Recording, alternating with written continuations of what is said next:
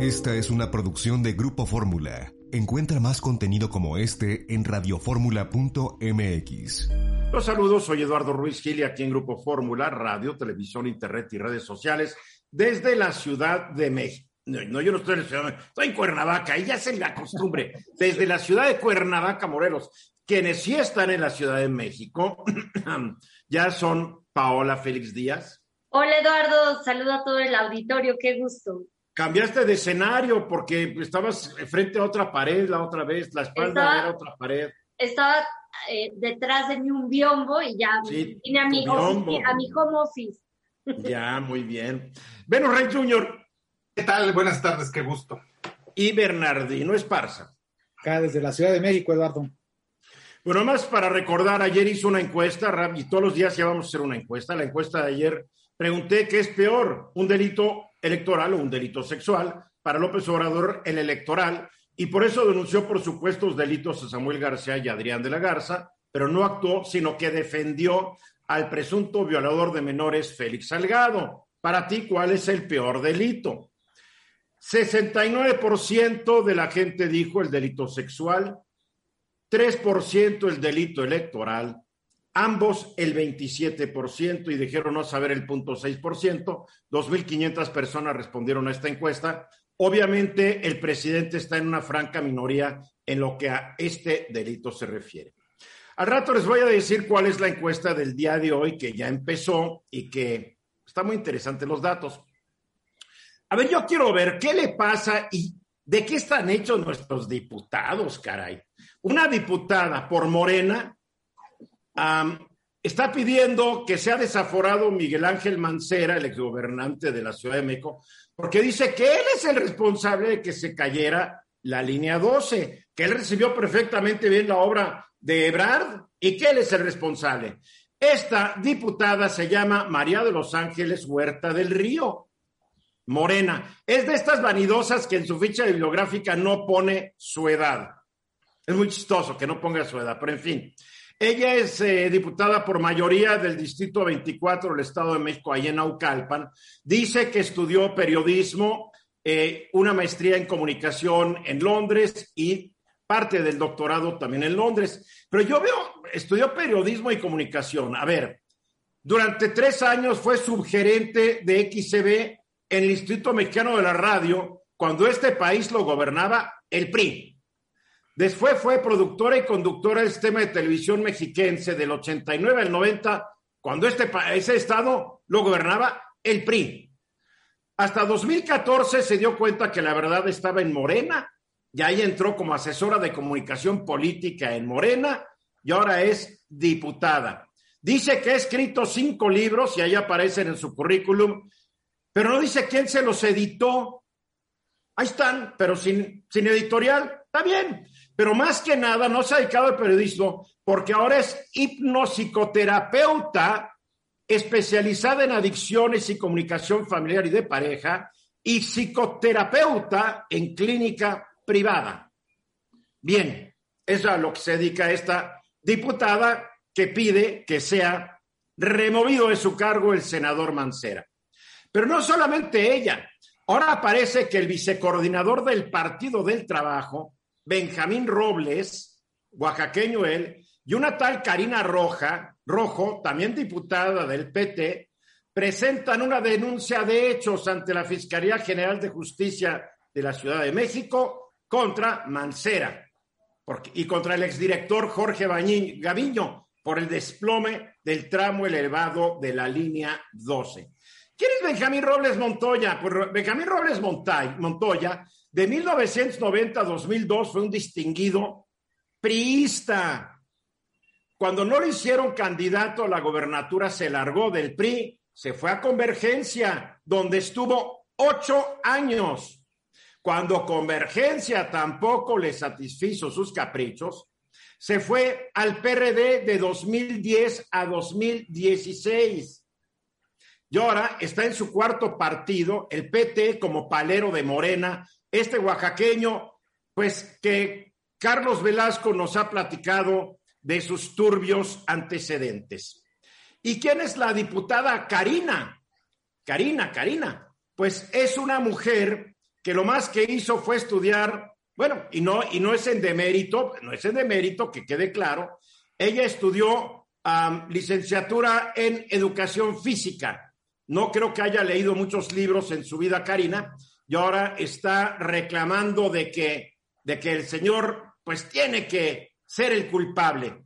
Fíjense, dos petistas paleros, una morenista, pero no queda todo ahí. Hoy nos enteramos que el candidato por el Partido Acción Nacional a presidente municipal de Izmiquilpan, Edmundo Ramírez Martínez, ah, que antes fue priista, pues sale una mujer y dice es papá de su hijo de tres años, y él dice, asumiré mi responsabilidad en caso de que yo lo sea, pero esa es mi vida privada, no se metan. Este señor, candidato Edmundo Ramírez Martínez, se le olvida que como candidato ya no tiene vida privada y su esposa, hay que felicitar a la esposa, en 30 años nunca me ha mentido. Ay, capaz de que no se dio cuenta. Pero más que nada lo que quiero llegar es, ¿quiénes gobiernan este país? Ana Karina Rojo, aquí lo tengo. Estuvo primero en el PRI de 2005 a 2006. Después estuvo en el PRD de 2007 a 2009. Después en el PT de 2017 a 2018. Ah, pero su gran éxito en la vida, y, y ojo, eh, sí, fue líder en ventas directas en la compañía Avon vendiendo cosméticos y cosas así, de 2012 a 2016. No quiero quitarle mérito, yo he conocido grandes vendedoras, pero ¿qué hace de diputada, por amor de Dios? Pero en fin, son los que nos representan. Así está el asunto. Y entonces, ¿cuál es mi, mi, encuesta del día de hoy? Ahí está, ahí les va mi encuesta. La gente puede votar en arroba Ruiz Gili. Ahí está abierto. Entren arroba Ruiz Gil y ahí van a ver la encuesta del día de hoy. Diputada morenista Ángeles Huerta exige desafuero senador perredista Miguel Ángel Mancera porque para ella él es el responsable caída puente de línea 12. ¿Yebrard y Sheinbaum no lo son? ¿Quién o quiénes creen, crees que son los responsables? Vota aquí.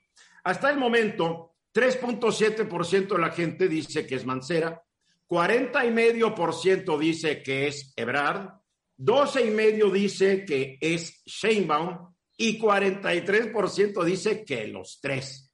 Que la gente vote y estaremos actualizando cómo esté el asunto. Arroba Ruiz Gile, porque digo, obviamente no le está yendo muy bien ni a Marcelo ni a Sheinbaum, ¿eh? pero en fin, a ver, temas, nuestros representantes, porque, ay Dios, Dios, Dios. Eh, Venus, Sí, Eduardo, mira, cuando el presidente dice no somos iguales, siempre, lo, siempre habla en plural. Nunca dice no soy igual. Siempre dice no somos iguales, con lo cual. Pero, pero acuérdate que el presidente tiene esta, esta, este, como que habla como eran los papas y los reyes antes. El, presidente nunca habla en primera de singular. Yo.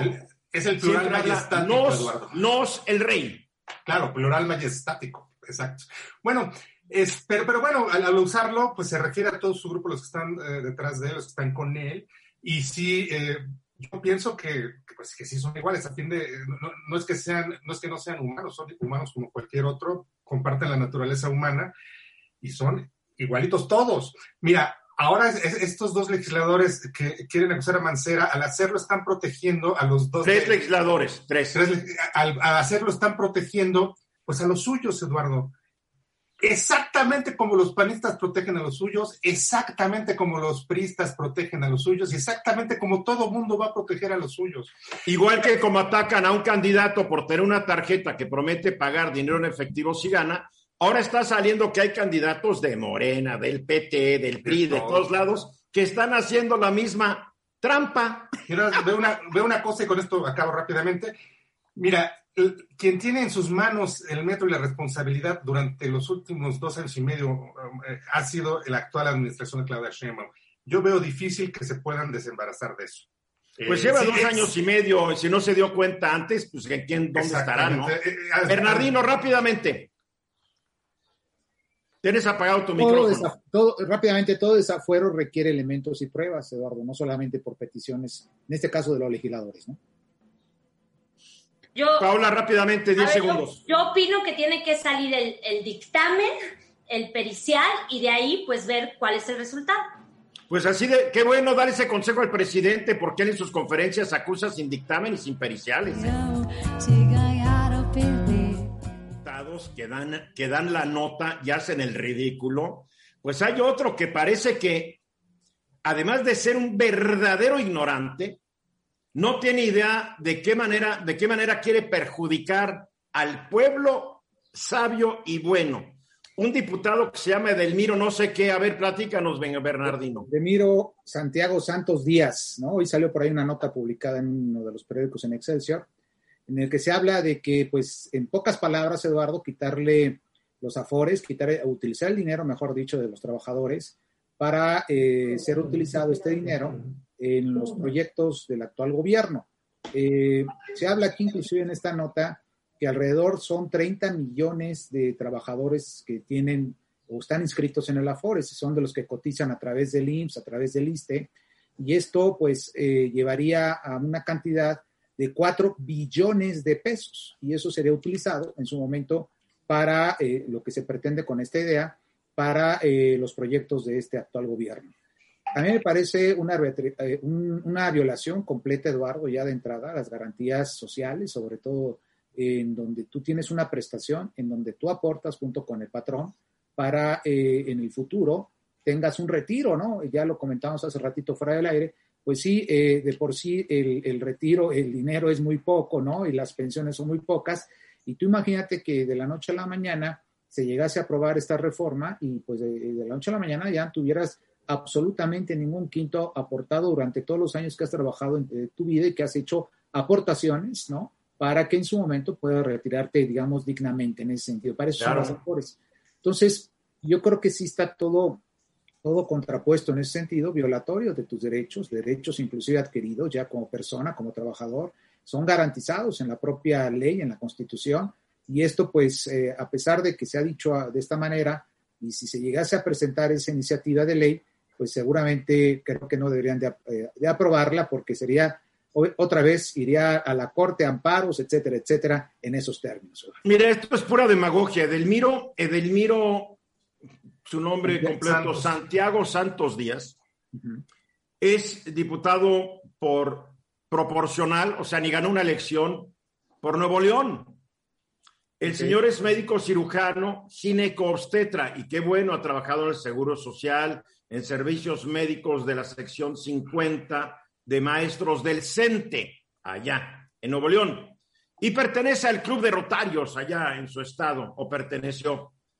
Pero el tipo no se da cuenta de la locura que está diciendo. O sea, quítale el ahorro a los trabajadores y gástatelo en los proyectos del presidente, porque es lo que él dice. Porque la gente va a agradecer esos proyectos. O sea, este ginecobstetra ¿Cree que la gente va a estar más feliz viendo dos bocas y el tren Maya que teniendo dinero el día que se retiren? Vaya, vaya. sí, Paola. Oye, Eduardo, pero también, también habría que observar, y Bernardino, la realidad es las propuestas que ha hecho, el contenido de la propuesta y totalmente lo que les decía fuera del aire es, hay muchas cosas que un diputado puede proponer, pero que no tienen el apoyo de la bancada. Oye, ¿y por qué no se callan la boca en vez de decir estupideces? Pero, déjame decir, no, pues no sé, pero también propuso celebrar el Día de la Cuarta Transformación y hizo una iniciativa para eso. Entonces, también hay que tomar las cosas de quien vienen y con la seriedad que corresponde. No, es que nosotros tenemos que dar importancia a cada uno de nuestros 500 diputados y 128 senadores. En no darle la, la ley no distingue entre diputados de primera y de segunda, no, mi querido pero sí, pero sí Aunque estos que hemos mencionado hoy podrían ser de cuarta. Pero sí, y, sí eh, incide y sí distingue iniciativas bien hechas e iniciativas que no tienen pies y cabeza. Eso definitivamente hay cosas, como dice Bernardino, que en la Corte las van a echar para abajo porque no tienen fundamento. Y... Sí, pero entonces, ¿qué es lo que pasa? Que un diputado como este Edelmiro dice cosas que causan inquietud en el ambiente económico y político. Bueno, hay Porque la gente no es experta en asuntos como tú, que dice, la verdad, este es un diputado del montón. No, no, la gente ve, la gente ve que un diputado está sugiriendo robarse su pensión, y ¿sabes qué dicen? Cuidado, y se Eduardo, inquietan. hay diputados en el mundo, en, en, en Suecia, que han propuesto. A mí no me interesan los diputados en Suecia porque brincos dieras animales. tú y brincos diera yo que de que pueda- viviéramos que como en se Suecia. permite el sexo con animales o se permite el sexo con personas ya eh, en Sí, esta- pero a ver, tú para salvar, tú para salvar la idiotez de este, No. sales con un caso A extremo, ti por ya favor. te suena A ver, Venus, no, no lo puedes defender, no lo puedes defender, No la estoy verdad. defendiendo. Parece lo que, que- sí. A ver, yo, lo, Venus. yo lo que vi que, que Paola, y eso me da gusto, porque está descalificando y está diciendo que es una sandez la propuesta de este diputado, de este legislador. Pero ella no dijo eso, dijo que es un diputado poco importante. Pero, Pero no, al referirse a su, a su propuesta lo, creo que lo Venus se explicó. Pero, interpretó bien. pero, pero fíjense, fíjense nada más. Yo nada más le es que, es que me da tanta cosa, o sea, te da risa, pero al mismo tiempo te da pavor, porque no lo está proponiendo cualquiera. Es, es un legislador del Congreso de la Unión. A- a- aunque haya unos que propongan tonterías, eh, en la noche todos los gatos son Además, secretario, secretario de la Comisión de Oye. Seguridad Social. Yo nada más le pregunto, imagínense que dijeran, órale, va, que el tren Maya, el Dos Bocas, el aeropuerto. ese que dinero- saliera el cara sucia y dijera, va, yo también apoyo esto, y la, y la maestra de educación física, yo también apoyo esto. Ahora, y se No. gastan el dinero. Y, y luego, ¿y luego qué va a pasar? O sea, van a aparecer el dinero por arte de magia. O sea, no se- se- se- se- se- uno se da cuenta que no tienen la más remota Ahora, idea. Pero hay que recordar que desde que llegaron básicos. al Congreso Morena, ha lanzado varios buscapiés diciendo que el dinero de las Afores, bueno, que deberían desaparecer a las Afores y que el dinero lo debería manejar el gobierno, la Secretaría de Hacienda, lo cual sería el primer paso para que se jinetearan la lana, no nos hagamos. Sí, no, no, no, no, es que hay que tener mucho cuidado con esto. Este, No, yo, no minimizo esa propuesta, ¿eh? Sí me parece una sandez, pero no la minimizo porque es un... Yo tampoco la No, minimizo. pero- Y me preocupa, pero- peligrosa. me preocupa mucho que se hagan ese tipo de propuestas. No es la primera, ha- han hecho muchas y, y- y que dices, guau, que dices, qué, qué- qué barbaridad, ¿no? Pero sí. A ver, un- Bernardino, Eh, En concreto, Eduardo, yo en lo particular, todo legislador que llega a ser legislador, pues está para representar al pueblo en general, no a unos cuantos intereses, y eso que quede claro. Eh, sin duda, en teoría, requiere- estás hablando en teoría, claro. en teoría, en teoría, En teoría. sin duda se requiere dinero para muchas cosas, pero no en perjuicio, sacar el dinero en perjuicio de los trabajadores, porque el trabajador ha trabajado durante muchos años y ha cotizado durante muchos años y ha creado un patrimonio. Para que después le den una miseria, porque a muchos les dan una miseria, porque el Seguro Social hasta les escatima lo que les va a dar, aprovechando la ignorancia de los jubilados. Les toca por aquí, por aquí, pero como no lo saben, les dan lo mínimo. Y así es. Y no pueden violentar de esa manera tus derechos, Eduardo, ni tu patrimonio, ni quitarte el poco dinero que vas a ganar durante Ay, muchos pero esto tú eres egoísta, porque antes de tu jubilación está dos bocas. Estás escuchando Eduardo Ruiz Gili. Después de la hora, la gran, la gran pregunta es, ¿tendrá mayoría calificada o no eh, Morena y sus partidos paleros a partir del primero de septiembre de este año con base en los resultados de la elección de junio?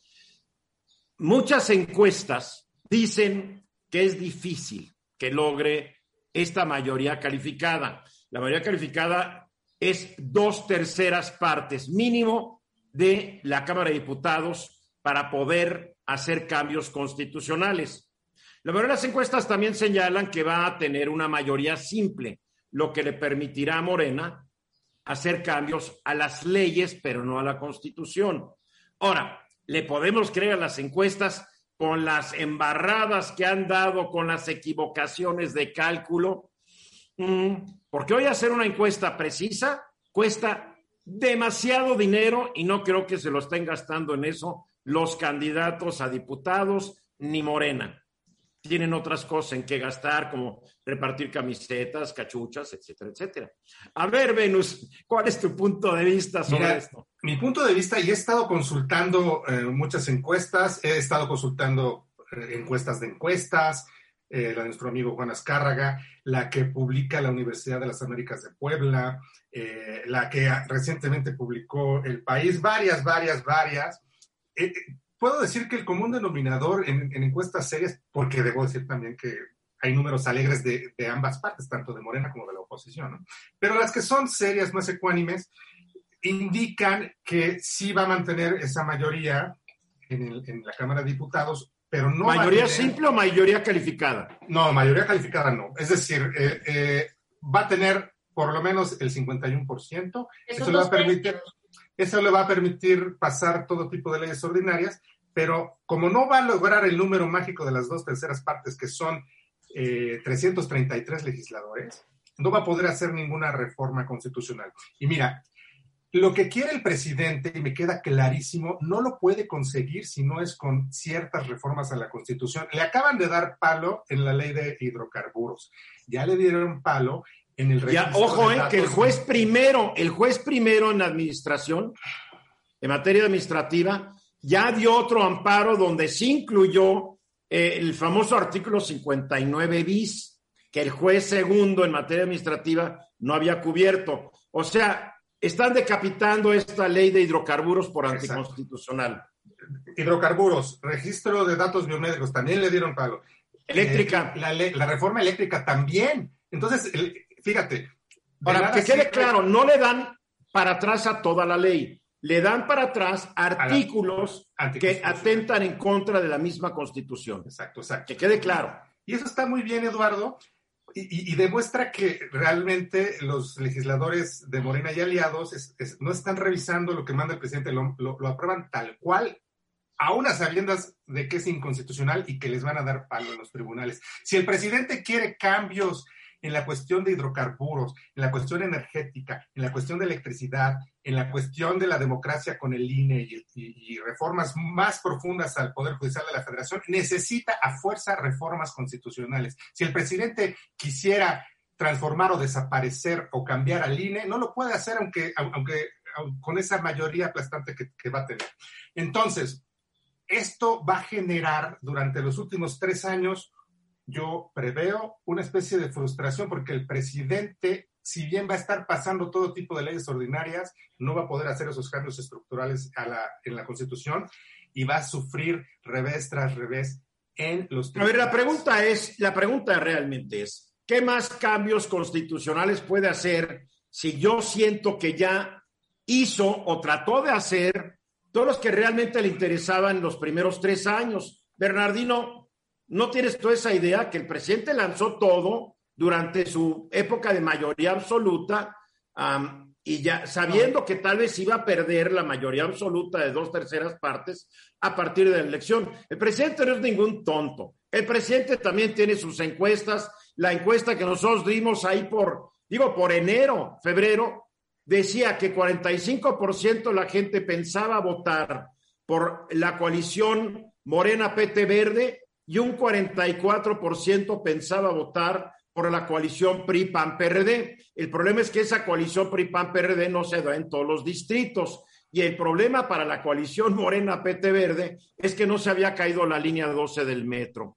Pero ¿realmente crees que tenga tanto más en su, en su bolsa de cambios, mi estimado Bernardo? Uno, uno de, los, de los tiempos que no le ha alcanzado es, por ejemplo, la reforma político-electoral ya se está visorando que viene una reforma político-electoral para reformar la ley general en materia de derechos electorales, la institución. Pero será la ley, no será la ley, no, la para Reformar, se requiere reformar la constitución, si no, no se van a poder reformar estas leyes. Entonces, yo creo que ese es. ¿Te da tiempo? Sí, para las elecciones del 2024, sí, Eduardo. Para estas elecciones. No, pero ojo, ojo, estamos hablando que después de esta elección no va a tener la mayoría constitucional. No, la va a tener, pero una de las grandes intenciones es esa, es decir, a lo que yo me refiero que el presidente de la República. O sea, que va a tener que negociar con la oposición, no como ahorita que, dice, ni un cambio, ni una coma, ni un punto. Y ahí pasa Hay que tomar en cuenta, Eduardo, que muchas veces, a pesar de que se diga que no ha tenido la mayoría, muchas de las reformas constitucionales hoy actualmente, que ya son alrededor de 50, la oposición ha votado a favor de ellas. Entonces, hay negociaciones, hay acuerdos, y no hay que perder de vista eso. Lo que sí es que también nos digan cómo acuerdan y cuáles son los consensos, porque ahí no hay transparencia. Es decir, ¿a qué llegaron los grupos opositores para ponerse de acuerdo con el que está presentando esa iniciativa. O sea, ¿cuáles fueron sus acuerdos? Eso no lo sabemos. En lo oscurito, acuerdos en lo oscurito. Eso Paola. Vamos a ver. No, pues creo que eh, es especular. Habrá que ver cómo vienen estas elecciones. Sin duda creo que se desenmascaró ya la alianza que venía existiendo durante mucho tiempo del PRI del PAN. Vamos a ver. Como la de Morena y el Verde, porque el Verde fue asociado del PRI antes del PAN. El Verde siempre se ha manejado con esa bandera y la verdad es que creo que se mantienen en su agenda ecológica, entonces, pues ahí están y han sobrevivido. Pero el punto será ver cómo reacciona la ciudadanía. En las encuestas que veíamos hace unas semanas, el presidente seguía alto, pero eso no significa que la aprobación para el partido sea lo mismo. El presidente. Ya se cayó seis puntos desde la línea 12. Sí, pero también habrá que ver cómo el partido va reaccionando y también el trabajo. Y también tiene que ver mucho los candidatos, sin duda alguno, porque también hay muchos cambios, mucha gente que se cambió de otros partidos y mucha, eh, mucha estructura interna de Morena también ha generado división. Y eso eso va a afectar de cierta forma. Sí, claro, tienes ahí toda la razón. Mira, estoy de acuerdo con Paola en esto. Ay, por fin, Eduardo. Venus. Pues como yo estoy viendo y en base a análisis y, y, sopesar un, montón de datos, me parece que Morena y aliados tendrán menos diputados de los que tienen hoy. Eso ya de suyo ya, ya va a ser una disminución eh, sensible. Van a tener poder, no digo que no. Pero yo veo que es estos tres años eh, de la segunda parte del sexenio, este concepto de la 4T va a ir disminuyendo y llegará a un punto en donde lo importante no sea la 4T, sino quién es el sucesor. Y entonces, pues ahí se habrá acabado este proyecto y yo no sé qué grado de éxito vaya a alcanzar en los siguientes años, pero desde luego veo que el panorama, por lo menos en el Congreso de la Unión, no va a ser lo que el presidente hubiese querido y eso de suyo ya es un descalabro para él, ¿no? Interesante. Bueno, vamos a ver, todo es, como dice Paula, si es especulación, porque las encuestas han demostrado durante los últimos ya casi 15 años que fallan, y fallan fuerte. Sí. Eh, yo quiero recordar que en la elección de Peña Nieto, los encuestadores de fama decían que iba a ganar él por una diferencia de entre 11 y 18 puntos a la hora de la hora ganó por un poquito más de seis puntos porcentuales. También quiero recordar que de ocho grandes encuestadoras en el año 2000, siete dijeron que iba a ganar Francisco Labastida, que en la elección de 2006 las encuestas estaban divididas y todas decían que había un virtual empate entre López Obrador y Felipe Calderón. Y el hecho es de que eh, ganó Calderón por menos de siete décimas de un punto porcentual, ¿verdad? la robaron ahí. Y, yo recuerdo de alguien que cuando era de verde no decía eso, pero en fin, la, la gente se acomoda según le conviene, ¿no? Pero el hecho es de que en la, en la elección pasada, pues también las encuestas no le daban tal, tal, tal margen a Andrés Manuel López Obrador y ganó por un margen superior. Vamos a ver qué, qué ocurre. La única y no quiero decir la única encuesta, la única realidad que es cierta es la de junio, el primer domingo de junio, Venus. Yo aconsejo mucho tanto a Morena y aliados como a la oposición que no se alegren con sus cuentas alegres, ¿no? Porque unos ya se ven aplastar y otros se ven ya recuperando. Después de la hora, y me da mucho gusto darle la bienvenida esta tarde a la candidata a la alcaldía de Coajimalpa, aquí en la Ciudad de México. Ella está, bueno, allá en la Ciudad de México, porque hoy estoy en Cuernavaca, yo no sé de dónde traigo la cabeza, pero Susana González Cueto, más bien conocida como Susi Cueto, es la candidata del partido PES. ¿Cómo estás, Susi? Muy bien, muchísimas gracias por la invitación. Estoy muy contenta de poder compartir con ustedes el día de hoy. ¿Por qué quieres ser alcaldesa de, de una delega, bueno, de una alcaldía, que es el nuevo nombre, pues que ya tiene tantos problemas que no ha podido resolver el pequeño, diría yo, como que el pequeño soldado frustrado eh, de Adrián Rubalcaba, que primero fue PRDista, después priista, y ahora como que su vocación es ser general de, de división. ¿Por qué querer ser esta, en esta, estar en esta chamba? pues quiero demostrar que las cosas sí se pueden hacer, que no es tan complicado como parece, que si utilizamos los recursos como deben de ser destinados, eh, podemos tener un mucho mejor futuro. Em, hay demasiadas cosas por hacer en Coajimalpa y estoy dispuesta a luchar para poder lograrlas. creo que el principal problema de Coajimalpa sigue siendo la inseguridad. Así es. Así es, un, es uno de los grandes problemas que tenemos en la alcaldía. Pese a, pese a que se viste de Rambo el actual alcalde, pese a que anuncia esto y pese a que anuncia eso, no ha podido con el paquete, es un hecho. Es un hecho que no, que no se ha podido y que hay que trabajar muchísimo en eso. Una de mis propuestas ahí es que los policías estén mucho mejor capacitados, que tengan capacitaciones, ¿no? Además, quiero poner más luminarias, que las luminarias sí funcionen, que se les dé mantenimiento, eh, que los sistemas de cámaras eh, funcionen, porque la realidad es que están, pero muchos pues no funcionan, además de que los quisiera triplicar. Eh, hay muchísima inseguridad y es necesario sí tener cámaras por todas las calles. O sea que lo que tú dices no es tan complicado, que una cámara funcione, pues si no funcionan las reglas, ¿no? Y, vámonos. Claro. Ahora, Tú, tienes un programa, estás, estás, eh, como mujer, tienes varios programas enfocados a mujeres y niñas. ¿Cuáles son estos? ¿Cuáles son tus propuestas? Mira, yo quiero eh, prevenir la violencia de género, ¿no? Y eso lo pienso hacer con talleres quiero que las mujeres estén informadas sobre lo que es la violencia, los tipos de violencia. Es muy importante, de verdad, camino todos los días y me encuentro con mujeres que no tienen ni siquiera idea de, los niveles de violencia que están viviendo y es importantísimo darles esa educación, ¿no? Pero además quiero que, nuestras autoridades estén capacitadas para recibir víctimas en, en el sentido de, que, han vivido violencia, ¿no? Porque de por sí ya, ya has pasado por, por un shock espantoso de, pasar por algo así, como para que llegues con una autoridad y no te traten con, con ese respeto y, ese, y esa empatía, ¿no? Que, siento que es algo que hace mucha falta en nuestra alcaldía. hay una falta de empatía terrible.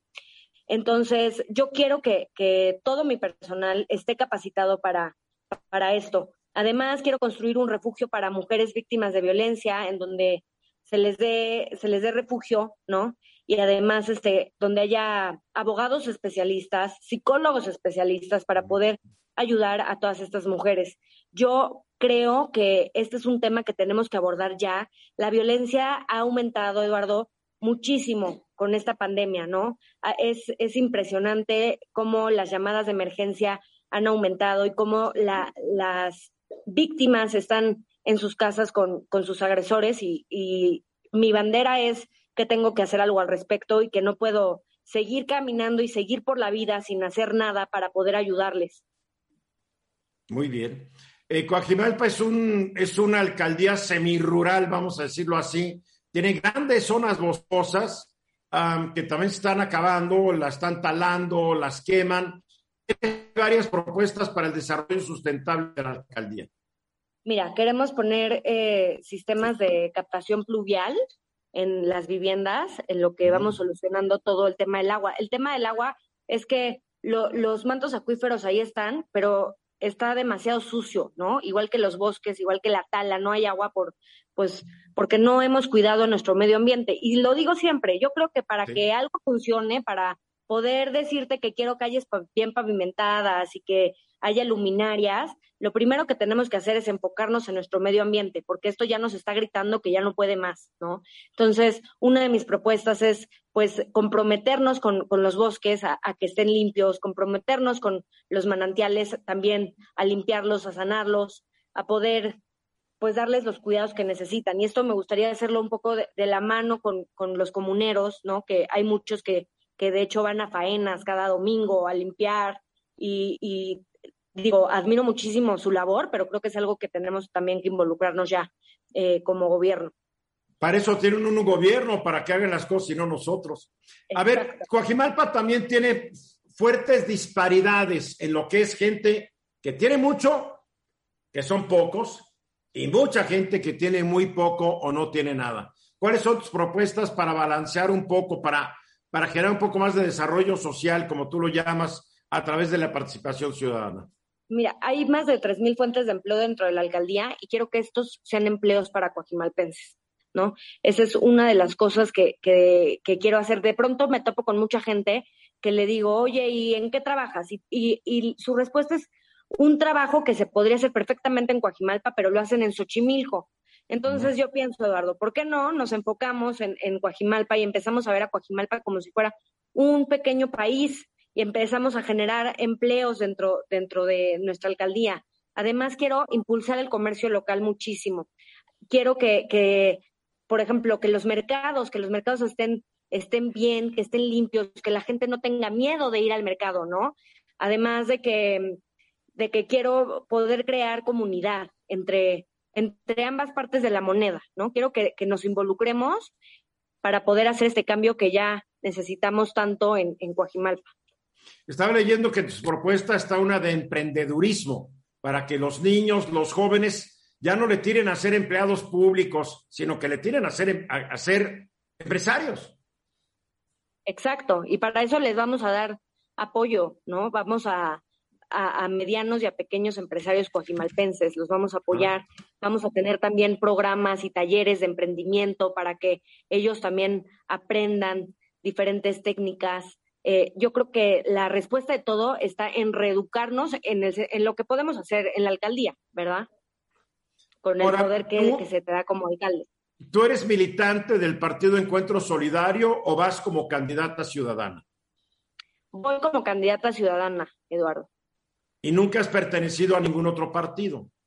No he, part no, no he pertenecido a ningún otro partido. Estoy con el PES y estoy agradecida de esta oportunidad. Eh, el PS es el partido que me dio voz y que me permite ser tal y como soy sin ningún lineamiento de nada, ¿no? Entonces, esto es algo que, que a mí me gusta mucho. Eh, si yo me estoy involucrando en la política, es verdaderamente porque creo que, que, tengo lo necesario para hacer el cambio. Siempre me ha encantado, siempre he sido altruista y creo que llegó mi momento de llevarlo a otro nivel y de poder lograr las cosas desde, desde la política.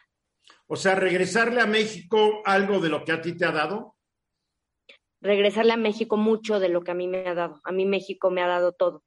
Yo tengo un amor profundo por mi país, por mi gente, por mi tierra y, y quiero, quiero poder enseñarle a mis hijos también que las cosas se pueden hacer bien, ¿no? Eh, ¿Cuántos hijos que, tienes, Susi? Tengo tres, tengo tres. Tengo uno de seis que se llama Salo, uno de cuatro que se llama Santi y una bebé de uno que se llama Bárbara.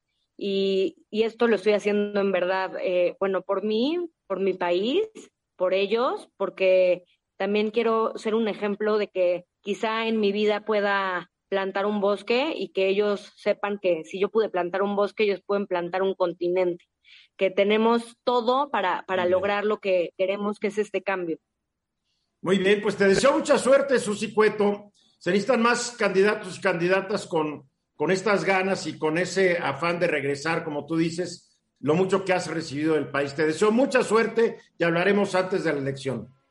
Claro que sí. Susana González Cueto, candidata del Partido Encuentro Solidario. Después de la hora, vacunas COVID. En Estados Unidos se anuncia que ya van a empezar a vacunar a niños de entre 12 y 15 años de edad ya se dio la aprobación para que los niños. Y de repente hay mucha confusión si las mujeres deben vacunarse o no, las mujeres embarazadas, porque hay una cosa, y lo comentaba yo hace rato con Paula, una cosa es lo que dice la página de la Organización Mundial de la Salud en español y otra cosa es lo que dice en inglés. Entonces yo le pediría a la Organización Mundial de la Salud que se pongan de acuerdo, caray, que no pueden tener una página en un idioma que dice una cosa diferente a la que dice eh, la página en otro lo único que hacen y contribuyen es a crear mucha confusión. Por lo menos sabemos que la página en inglés de la Organización Mundial de la Salud sugiere y recomienda vacuna a la mujer bajo ciertas circunstancias. La página del Centro de Enfermedades, la CDC de Estados Unidos, también recomienda que las mujeres embarazadas se vacunen contra el COVID, porque una mujer embarazada puede enfermar con más gravedad que una mujer no embarazada de COVID. Platícanos, Paula, ¿por qué está interés en aclararlo? Bueno, es fundamental primero, y yo ahorita que estoy embarazada, tocar este tema porque es importante invitar a todas las, las mamás o futuras mamás a que se vacunen. Hay ciertas, eh, hay cierta información en Internet que puede generar confusión y por eso creo que ha sido fundamental tener a Joe eh, en el programa que ha explicado la importancia de, de, poderte vacunar y también decir cuáles son las acciones, porque Estados Unidos hasta el momento lleva 30 mil mujeres vacunadas, los estudios embarazadas, que, embarazadas eh, eh, la información que existe, los estudios científicos apuntan, ya lo decía esto en un principio, que es mejor estar eh, vacunada a correr el riesgo. Y esta cifra es importante porque nuestro país se disparó la mortalidad materna un 72% este año. Aunque los casos todavía, y obviamente es un tema que resulta incómodo y hasta delicado, pero sin embargo, para poder mitigarlo, tenemos que nombrarlo, tenemos que reflexionar y tenemos que invitar a las mujeres embarazadas a que se animen a vacunarse porque se están protegiendo. ¿Por qué se están protegiendo? Porque ya hay estudios científicos que dicen que una mujer que le da COVID corre mayor riesgo a que pueda perder, tener un aborto espontáneo o que pueda ser entubada potencializa el COVID en las mujeres embarazadas y eso, bueno, pues ya lo estamos viendo en cifras.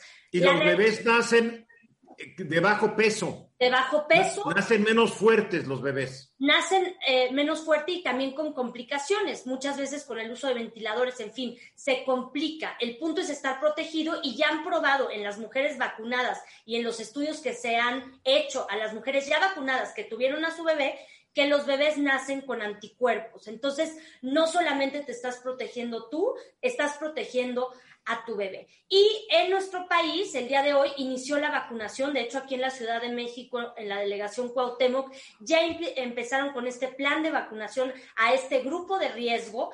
Y yo les invito, si ya tienes más de nueve semanas, a que te apuntes en el portal. Tienes que ser mayor de 18 años.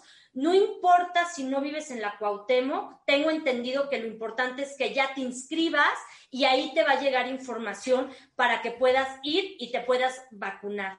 A ver, vamos, a, vamos a asustar un poco a las mujeres embarazadas que tengan dudas. Sí. Tú me mandaste unos datos. De enero a abril, la mortalidad de mujeres embarazadas aumentó 72% respecto al mismo periodo de 2020. Y en el mismo periodo de 2020 ocurrieron 181 defunciones y ahora van en 306. 305. O sea, no vale la pena correr el riesgo de una reacción que no te va a matar ni nada a la vacuna, a correr el riesgo de enfermar y morirte o de enfermar y tener un bebé que esté mal. La verdad. Por supuesto, solamente que estés totalmente aislado y no tengas que usar un transporte público, no veas a tus familiares, no veas a tu mamá, a tu abuela, porque recordemos también que quienes están vacunados pueden ser portadores. Entonces, si tu abuela, tu mamá está vacunada, tú estás embarazada y las ves pensando que no corres riesgo, ellos pueden ser portadores y te pueden contagiar. Entonces, creo que es algo muy importante, es una decisión que, está privilegiando la vida de la persona que, que traes dentro y creo que ha sido una acción importante y justamente se da en el contexto de que ya, ya lo mencionabas, Disease Control and este, Prevention dice vacúnense, Clínica Mayo en sus páginas dicen vacúnense, aunque existen algunas corrientes donde dice si no eres médica no te vacunes, pero eso fue el año pasado cuando inició la vacunación donde dijeron las... No sabía mucho de, no sabía mucho de mucho. El hecho es que deben vacunarse. Una mujer tiene duda que consulte con su médico. Nunca está de más. Venus. Totalmente. Tres cosas muy rápido. Primero, Paola, muchas felicidades por tu maternidad. De veras, un abrazo, qué bendición. Gracias, Segundo lugar, pues sí hay que escuchar a los expertos y, como acaba de mencionar Paola, son eh, los expertos los, quienes están aconsejando, así pues que hay, hay, que escucharlos. Y tercero, me da mucho gusto que el gobierno de la Ciudad de México ya está implementando la vacuna contra COVID a las mujeres embarazadas yo la experiencia que tengo tanto con mi madre, que ya se vacunó las dos dosis, como yo mismo con la primera dosis, me he dado cuenta, y lo he señalado aquí, que la logística de vacunación en la Ciudad de México es excelente. Entonces, me parece gran eh, avance y, hay que hacerlo notar que ya, o sea, las mujeres embarazadas ya están siendo vacunadas en la ciudad. Enhorabuena. Bernardino. Sí, eh, Paola, yo te quería hacer una pregunta. ¿Tú, ¿Tú ya te vacunaste? ¿Ya tuviste alguna reacción? Porque yo he escuchado mucho de las mujeres que dicen, no, es que va a tener una reacción y me da miedo, etcétera. Yo te pregunto a ti en lo particular con tu experiencia, si has tenido algún tipo de reacción. Todavía no me vacuno, me voy a vacunar, pero la realidad es que lo voy a hacer. Yo lo consulté con mi ginecólogo. Mi ginecólogo me dijo, vacúnate definitivamente, pero obviamente sí me metí a internet a investigar. Y ahí está esta controversia donde... Desconfía de su médico. No, no, no, pero obviamente es un tema que te interesa buscar en Internet. No, porque no, y además es esto, nadie debe estar más preocupado de tu salud que tú. ¿Sí? Aunque no sea del miro el ginecólogo, Paola, Pero les voy a decir algo, Internet puede ser... ¿Qué tal si tu ginecólogo es del PAN? del miro, Eduardo. No, bueno, debe de haber médicos y lo, lo veníamos platicando en Europa, España. Hay países donde dicen no hay que vacunarse. Hay países como Inglaterra, Estados Unidos, México que dicen sí vacúnense. Entonces, aquí lo importante y lo que también menciona la OMS es de la mano de tu médico, de la mano de tu doctor, lo que te recomiende tu doctor y al final nadie te puede obligar a hacer nada. Al final. Paola, esto es Ciudad de México. ¿Cuándo empiezan en otros estados de este país? Porque México no solamente es la Ciudad de México. No, lo sé. Lo anunciaron el día de hoy que iniciaba en la delegación Cuauhtémoc y en la página de mi vacuna eh, del gobierno, ahí ponen vacunas COVID, ahí van a poder encontrar los datos a nivel nacional, dónde van a estar vacunando, porque obviamente el programa se implementó a nivel nacional. Yo hablé específicamente de la ciudad, porque estoy en la ciudad, pero sí, definitivamente pueden consultarlo dentro de la página y ahí mismo hacer su, su, alta para que puedan mandarles información de dónde estarán abriendo los centros de vacunación. Y esto es importantísimo porque la gente cree que ya se acabó la pandemia. No se ha acabado. Apenas el 14% de la población ha recibido una dosis. Y se trata que lleguemos hasta el 70% de la población con dos dosis. Y si las variantes empiezan a cobrar importancia, tal vez tengamos que, que se vacune al 80% de la población. Esto apenas empieza. Sí, no hay vacunas en el mercado mundial. Salen a cuentagotas. Los europeos dijeron, nos vamos a quedar con las vacunas y nosotros las necesitamos antes. En la India ya dijeron, no exportamos vacunas porque aquí están muriendo como moscas. En Estados Unidos ya están vendiendo y regalando vacunas, qué bueno, pero no se dan abasto. Entonces hay que entender que la pandemia no se ha terminado porque yo salgo y manejo en mi coche y veo que la gente cree que ya esto ya se acabó. No, no, no. Y a ver, voy a dar la liga bien, es vacunacovid.gov .mx, vacunacovid.gov.mx. A partir de hoy ya pueden hacer su registro en este portal y ahí vas a saber cuándo, cómo, por qué. Y también es importante mencionar, por ejemplo, los estados donde hay mayor, donde se ha registrado eh, eh, eh, por orden de gravedad, Estado de México, la Ciudad de México, Jalisco, Puebla, Michoacán. Porque son los más poblados también, ¿no? Nuevo León y Veracruz, sí, y también sobre todo en muchas zonas que son rurales, donde no hay tanto acceso a, al tema de la información y donde muchas mujeres embarazadas prefieren no vacunarse. Muy buen tema, gracias, qué bueno que lo trajiste, Paula. Vamos a ir a los mensajes y felicidades. Yo ya te felicité muchas veces, felicidades otra vez. Vamos a los mensajes. 15 minutos para la hora. Yo no sé si el presidente Andrés Manuel López Obrador tiene un sentido del humor muy particular. O sea, nunca es un hombre que se le ha visto que tenga un gran sentido del humor. Es hasta cierto punto seco. Pero indudablemente cuando hace sus videos en diferentes lugares del país, es, es una persona muy transformada. Le gusta estar fuera de Palacio Nacional, le gusta estar fuera de la Ciudad de México y cuando está en un comedor popular y cuando está junto a un río, la verdad, es otro. Me encanta. Yo esos, yo esos videos cuando los veo digo, ¿qué a todo dar este cuate? La verdad. Pero el sentido del humor hoy en la conferencia de prensa de la mañana, pues yo no sé si eh, estaba echando un chiste o estaba lanzando un buscapié. Porque el presidente, en una de esas, dijo, cito al presidente, son seis años los que me faltan, porque entonces todo el mundo abrió los ojos y siguió, porque me faltan formalmente tres. Pero voy a trabajar 16 horas diarias como lo vengo haciendo, no ocho, y esto me ayuda a tener más tiempo. La verdad es que mucha gente se asustó cuando dijo que, pues que le quedaban seis años, porque en México hay una ¿Cuál es el artículo de la Constitución que prohíbe la reelección presidencial, Bernardino? No, nada más, eh, eh, no es que no lo prohíba, sino simplemente son seis años, ¿no? Este, que se determina. Pero además dice, será y no podrá ser recto nunca más. O sea, lo prohíbe. Sí, bueno, sí. Es el artículo 83, 83, no me equivoco. Sí, 83. Ese, ese. El hecho es de que sí asustó a mucha gente, porque yo personalmente, y puedo estar equivocado, pero yo ya no es la primera vez que vivo en, en este país una ola de rumores ante las supuestas pretensiones reelectoreras de un presidente de la República. Me tocó con Echeverría. Todo el mundo decía, se quiere reelegir, se quiere reelegir, se quiere reelegir. Y no se religió. Me tocó después, ¿con quién más me tocó? Con Salinas de Gortari. Se quiere reelegir, se quiere reelegir y no se religió. No hay que olvidar que el último presidente de este país que se religió traicionó la revolución de Madero, que era sufragio efectivo, no reelección. Álvaro Obregón participó en la Revolución Mexicana bajo esa bandera. Y cuando tuvo la presidencia, le encantó la chamba. Después, cuando le heredó el cargo a Plutarco Elías Calles, allá en el año 24, Elías Calles se encargó de ordenarle al Congreso esclavo de aquella época quisieran una reforma a la Constitución que dijera que un presidente sí se puede reelegir, pero no más por una vez. Y después de esa vez, nunca más. Bueno, ya sabemos cómo le fue al presidente electo Obregón. Lo dejaron como coladera en el restaurante La Bombilla, que se encontraba en lo que hoy es el Parque de la Bombilla, ahí en San Ángel.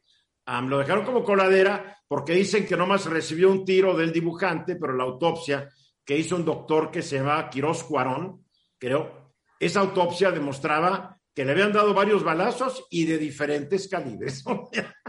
ya lo vieron y creo que mucha gente dijo, presidente electo. En México tenemos una tirria hacia los presidentes reelectos, porque el último que se religió indefinidamente estuvo 30 años en el cargo, como que no, no quedamos con una buena sabor de boca. Muerto Obregón, hubo tres presidentes en su lugar que fueron obedientes con su jefe, que era Plutarco Elías Calles, y se volvió a reformar la constitución, y en esto no me dejará mentir Bernardino, donde regresaron al original que no se podía reelegir. y ahí queda, y así ha sido. Entonces, yo realmente no creo que el presidente López Obrador se quiera reelegir, pero de repente esos chascarrillos que preocupan a muchas personas. Eso de seis años, todavía había quien estaba corrigiendo. No, será otros nueve, lleva tres, otros nueve para doce. Pero lo corrigió, la corrigió. A ver, Venus. Sí, pues sí, es un chascarrillo, pero pues viniendo del presidente no, no es tan sencillo, ¿no? Él se refería ya, ya, eh, a que como trabaja el doble que todos, pues es como si esos tres años en realidad fueran seis porque trabaja el doble. Y sí, pero es un presidente que eso hay que reconocerlo. Yo no estoy de acuerdo con él. Yo creo que él trabaja más del doble. Yo creo que él trabaja por lo menos 18 a 20 horas diarias, no trabaja 16. Sí, sí, sí. eso, sí se reconoce. Eh, pero yo sí veo una cosa, Eduardo. Ahora, usando el mismo chascarrillo, si trabaja 20 horas diarias, ya se puede ir el año que entra. Oye, yo sí veo una cosa que me parece muy interesante, mira, toda esta cuestión de la cuarta transformación y de el, eh, eh, pues el deseo que tiene de ser el mejor presidente, uno de los mejores presidentes de México, y el eslogan que dice eh, juntos hacemos hagamos historia, ¿no? Tiene unas pretensiones históricas elevadísimas, elevadísimas, y quieras o no, en seis años no le va a dar tiempo de hacerlo. Eh, eh, ya, ya, su tiempo ya se está terminando. Si, tres años más. No, no, no, es no no cumple tres años. Es un abrir y cerrar de ojos, Eduardo. Se va a ir rapidísimo. Entonces, en la medida en que se vaya agotando su tiempo y vea que no está saliendo esa tan anhelada y manida cuarta transformación, pues pero yo creo que todos los presidentes, todos los presidentes, aunque no lo hayan dicho, querían pasar a la historia. Y vaya que algunos pasaron, ¿eh? Vaya que algunos ah, pasaron. A ver, Paula. A ver, yo creo que por supuesto que el presidente tiene sentido del humor. Yo creo que el lugar donde... Porque tú lo has tratado personalmente, Paola. la mayoría del pueblo no lo ha tratado. No, pero aparte lo he visto, lo, lo, vi en campaña, lo vi trabajando, es una persona que le gusta estar en el territorio porque él viene de ahí. Por de eso la gente, dije que cuando él sale de Palacio Nacional se transforma. Y yo creo también que por supuesto que necesitábamos a alguien que ya tuviera altura de miras, que espera y aspira lo mejor para nuestro país, aunque ha sido un camino muy complicado porque hay oposición para eso, inclusive interna, pero también creo que le falta tiempo y yo creo que lo ha de haber dicho de broma, pero ¿por qué no? La reelección en Estados Unidos existe. No digo. Es un desastre, es un desastre el experimento. Es un desastre, pero existe. En Rusia existe. Hay muchos ejemplos. Pues si hay un cambio a la constitución, yo me opondré fieramente. Lo sé, porque no fieramente, Morena. Porque no vale, no vale, Paola, llegar a la presidencia bajo una una norma constitucional, lo que tú estás diciendo y promoviendo es virtualmente hacer un golpe de Estado, ya despreciar no, a la Constitución. Es lo que estás diciendo. Eduardo, ¿O no, Bernardino? Ya no te voy a, ya no te a voy ver, a dejar. ¿O no. Bernardino? Sí, así es, efectivamente, porque el presidente actual es eh, en su encargo, como lo decían hace rato, artículo 83, constitucional eh, designado por seis años, pero también dice... Y este fue artículo- postulado de la revolución. Este artículo, también dice este artículo que podrá dejar pasar otros seis años y podrá ser reelecto, ¿no? Eso también es cierto, pero para los siguientes seis años. En estos seis años, Pero, pero el artículo para presidentes no, no permite que sea reelecto. para, deja- para el periodo inmediato no. Entonces te da la apertura de que sea para el siguiente. No, es no reelección absoluta. No, mi querido. Bernardino, no puede reelegirse. Quien haya sido presidente jamás puede ser presidente otra vez bajo el. Eso es para, para presidentes municipales, para gobernadores tal vez. No se puede, yo creo que es parte de lo que fue Pero la miren, revolución. El postulado de la revolución. Si me permiten decir algo, conforme pase el tiempo, oiremos más voces afines a Morena del presidente bueno, que empezarán a hablar de la reelección. Pero No, ya nos vamos. Gracias. Adiós, Paola, golpista. Gracias, Beno Rey, Bernardino. Buenas tardes. Esta noche hablaremos de esto en mi diálogo nocturno a las 9 con Hugo Páez. Los invito, acompáñanos. Ahí nos vemos, Facebook, YouTube, Esta fue una producción de Grupo Fórmula. Encuentra más contenido como este en radioformula.mx.